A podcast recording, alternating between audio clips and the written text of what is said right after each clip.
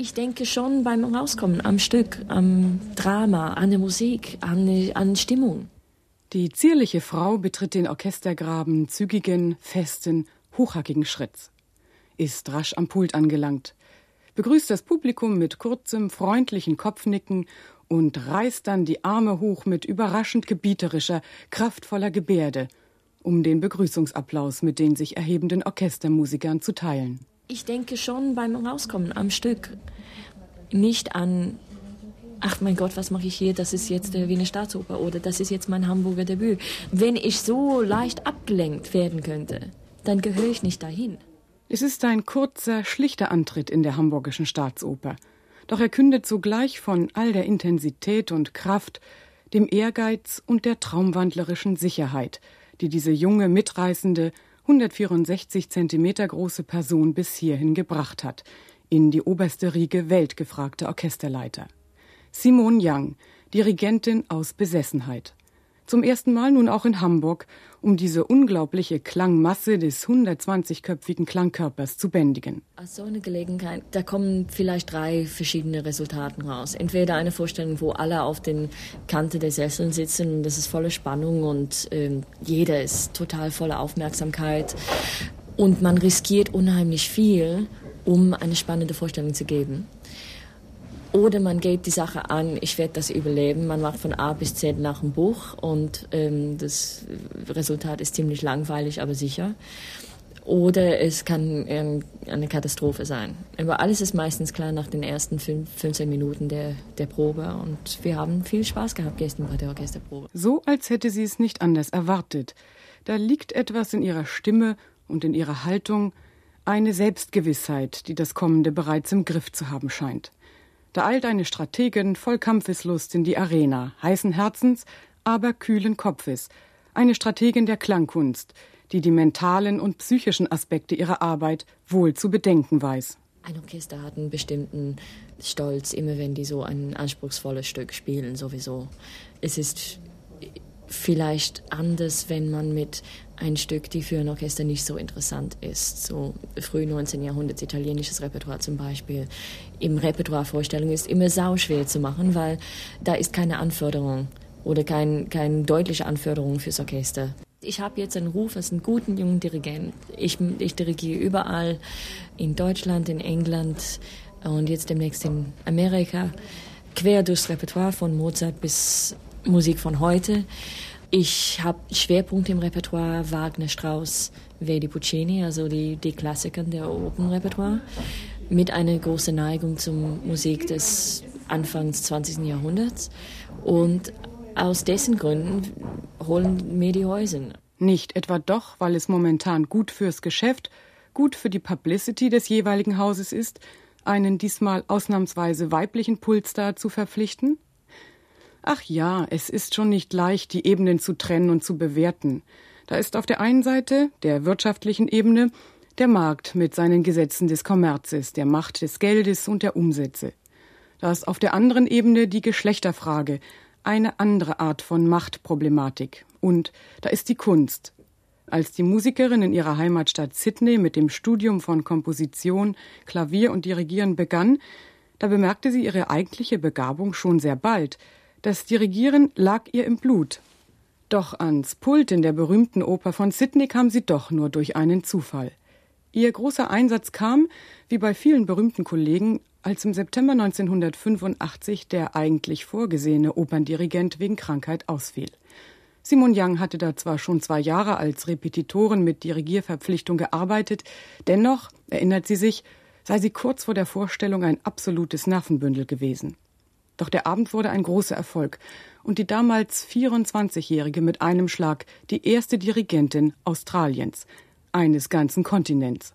Raum und Zeit und Zufall Wegbereiter für eine Revolution, denn in Europa hätte ich wahrscheinlich diese Chance nie bekommen, ist sie sich heute sicher. Wenn in Deutschland zum Beispiel ein Dirigent ausfällt, dann holt man lieber einen männlichen Ersatz aus Bonn oder Köln. In Australien aber ist es überhaupt nicht möglich, Ersatz zu holen. Nach diesem großartigen Debüt erhielt die so Bestätigte ein Stipendium des australischen Kulturministeriums und ging nach Köln, wo sie 1987 als Solorepetitorin an der Oper engagiert wurde. zwei Jahre später ihre Dirigierverpflichtung bekam und 1991 bereits als Kapellmeisterin und Assistentin des Kölner Generalmusikdirektors James Conlon wirkte. Eine zügig verfolgte Linie, abgesteckt mit Fleiß und dem wachsamen Blick für die richtigen Kontakte. Jungen Dirigenten müssen sich entweder eine der ganz großen Dirigenten aussuchen zum Assistieren oder den langen Weg durch die Provinzen bearbeiten. Ich habe mir den langen Weg in den Provinzen gespart, indem meine ersten Häuser waren schon große gestandene Häuser, Sydney und dann Köln. Und dort habe ich unheimlich viel Erfahrung sammeln können, dem ich als Assistentin zu einem großen Dirigent bringen konnte. Und der hieß Daniel Barenbäum, die beste Bank für internationale Beziehungen, Drahtzieher für Karrieren in einem weltumspannenden Mediennetzwerk. Er nahm Simone mit nach Paris und nach Bayreuth. Da durfte sie ihrem einflussreichen Mentor assistieren bei Wagners Ring und bei Tristan und Isolde. Wertvolle Karriereschritte in Form von Erfahrungen mit großen Orchestern und großen Sängern, die sonst nur den Orchesterchefs vorbehalten bleiben. Mit Produktion hat es nichts zu tun, es hat viel mehr zu tun mit Förderung künstlerisch. Seine Empfehlung hat bestimmt mich nie geschadet sagen wir mal so. Aber wenn man schaut, was ein Dirigent in seiner Position braucht von seinen Assistenten und wer alle seine Assistenten waren und was die jetzt machen. Also ich bin dafür zum Beispiel für den Tony Papano in Bayreuth reingekommen. Er ist jetzt Chef in Brüssel, dirigiert auch in Paris, in New York, in Wien, in Berlin. Der John Fiore war auch einer seiner Assistenten, der dirigiert auch jetzt überall. Der Thielemann war auch ganz früh, hat ihn auch ganz früh assistiert wir haben alle bei ihm Erfahrungen gesammelt, was sonst nicht möglich wäre. Einladungen an die Komische Oper Berlin, die Staatsoper unter den Linden und die Wiener Volksoper folgten denn auch rasch. Und dann die Empfehlung an die Wiener Staatsoper. Höhepunkt in der Karriere dieser Dirigentin, die damit Ende des 20. Jahrhunderts einen Meilenstein markiert in der Geschichte der Frauen. Also Wien ist ein Sonderfall, weil im Orchester sind keine Frauen. Und das ist das letzte Orchester, wo das der Fall ist. Überall ist das anders geworden. Sogar in Berlin jetzt in der Philharmonik sitzen mehrere Frauen. Und in Wien sitzen noch keine. Merken Sie wohl, es sind noch keine.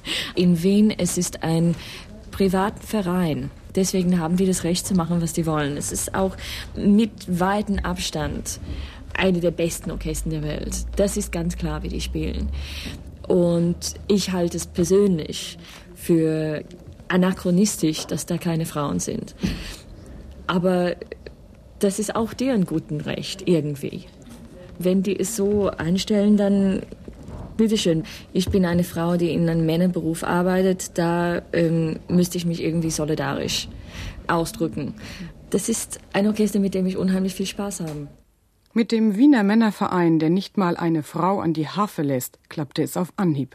Ich hatte in Wien schon an der Volksoper was dirigiert. Da sind ein paar von den Philharmonikern gekommen, haben mich zugeschaut, ob das in Ordnung war. Was normal bei einem jungen Dirigent ist, absolut normal. Da kommt auch nicht jeder äh, da, da war ich gerade 32, da kommt nicht jede 32. am Pult der Philharmoniker. Ne? Mhm. Ja, dann ich, wurde ich eingeladen, um ein Vordirigat zu machen, Bohem. Ich war nervös, weil ich Bohem ohne Probe dirigieren sollte. Und weil ich vor einem Orchester stehen sollte, das das Stück mit Karian und mit Bernstein und mit all meinen Helden gespielt hat. Ich war nicht nervös, da ich vor einem Haufen voller Männer stand. Das spielt keine Rolle. Und irgendwie, ich habe gewusst, also was sind die besten und schlechtesten Sachen, die rauskommen können. Eins, das Beste ist, die, die werden mich mögen. Wir werden unheimlich viel Spaß haben, eine schöne Vorstellung abliefern, die werden mich wieder einladen. Das Schlimmste sein, die können sagen, das geht nie wieder. Und da komme ich nie wieder, bin ich trotzdem die erste Frau, die in der Staatsoper dirigiert hat. Da habe ich trotzdem meinen Platz in der Musikgeschichte versichert. Das Schlimmste ist auch nicht so schlimm. Ich bin jetzt gerade 35 geworden, habe überall in den großen Häusern schon debütiert, mache jetzt großes Fach in den in meisten Häusern, fange jetzt an, Premieren zu dirigieren in den verschiedenen Häusern und, und mich ein bisschen aus dem Repertoirebetrieb rauszuziehen. Und jetzt ist Zeit, die, das symphonisches Repertoire aufzubauen womit ich schon vor Jahren angefangen habe, aber immer, weil das Opernleben ist so vollgepackt, also eine Oper meistens fünf, fünf, sechs Wochen manchmal, da ist es schwer, die Zeit zu finden für die verschiedenen Konzerte, aber das baue ich jetzt auf. Jetzt für meine eigene Entwicklung wäre es denkbar, dass irgendwann innerhalb der nächsten fünf Jahren würde ich vielleicht ein Sinfonieorchester irgendwann irgendwo leiten. Simone Young. Sie ist, ich kann die Behauptung wohl wagen, die erfolgreichste Dirigentin der Welt. Eine von renommierter Bühne zu renommierter Bühne jettende Lernbesessene, die so ganz nebenbei ihre Gedanken bereits auf ein eigenes Sinfonieorchester lenkt und doch bei aller Strategie behauptet, nicht zu planen. Letztes Jahr habe ich neun Opern und ein paar Konzertprogramme, alles zum ersten Mal dirigiert. Das ist ein unheimlicher, wahnsinniger Zeitaufwand vom Studieren her und Lernen. Dieses Jahr ist es nicht so viel und daher habe ich jetzt also Symphoniekonzerte in Sydney und Melbourne, München eingeplant und in Italien ist auch ein Konzert. Das mischt sich. Also ich bin nicht eine, die, die sitzt und sagt, also jetzt habe ich fünf Jahre vor mir, ich möchte einen Plan ausmachen, wie, wo ich sein werde mit 40 oder so. Es ist nicht so klar, also wie man eine Karriere aufbaut. Und ich bin da, um Musik zu machen, nicht irgendwie wie mein Platz im Markt oder sowas zu finden. Das ist, das interessiert mich alles eigentlich nicht. Was mich interessiert, ist die Musik. Die könnte sie allerdings auch ganz in Ruhe in Australien zelebrieren, ohne allen Rummel. Doch wenn Fleiß und Mut und Können, die Analyse der eigenen Ziele und die richtige Einschätzung der eigenen Möglichkeiten zusammenkommen, dann darf Frau schon mal mit Machtgelüsten taktieren und kokettieren mit dem berühmten Quäntchen Glück. Simone Young, diese robuste australische Melange irisch-kroatischer Abstammung, Simone Young hat jedenfalls für ihren Teil und für die Sache der Frauen genügend am Glück geschmiedet. Darüber freut sich und verabschiedet sich hier mit am Mikrofon Elke Pressler. Ich bin nie so konsequent an mein Leben irgendwie dran gegangen. Also ich bin mit 20 verheiratet. Da hätte ich nie mir vorstellen können, dass, dass ich so jung heiraten würde. Ich habe ein großes Glück, meinen Mann kennenzulernen. Wir sind jetzt 14 Jahre zusammen. Das ist ja auch eine Glückssache. Ich war damals Klavierlehrerin und Studentin. Wir hatten da ein ganz anderes Leben, als wir jetzt haben. Aber wir bleiben offen für neue Erfahrungen und das ist, das ist dann, das funktioniert. Ich habe das Kind gekriegt, als ich hauptsächlich Repetitorin war. Sie ist jetzt acht Jahre alt. Und wenn meine Dirigierkarriere früher angefangen wäre, hätte ich das Kind auch für später eingeplant. Ich bin sicher, dass unheimlich viel, also da spreche ich jetzt sehr persönlich, da unheimlich viel in meinem Leben durch Glück zum richtigen Weg gekommen ist.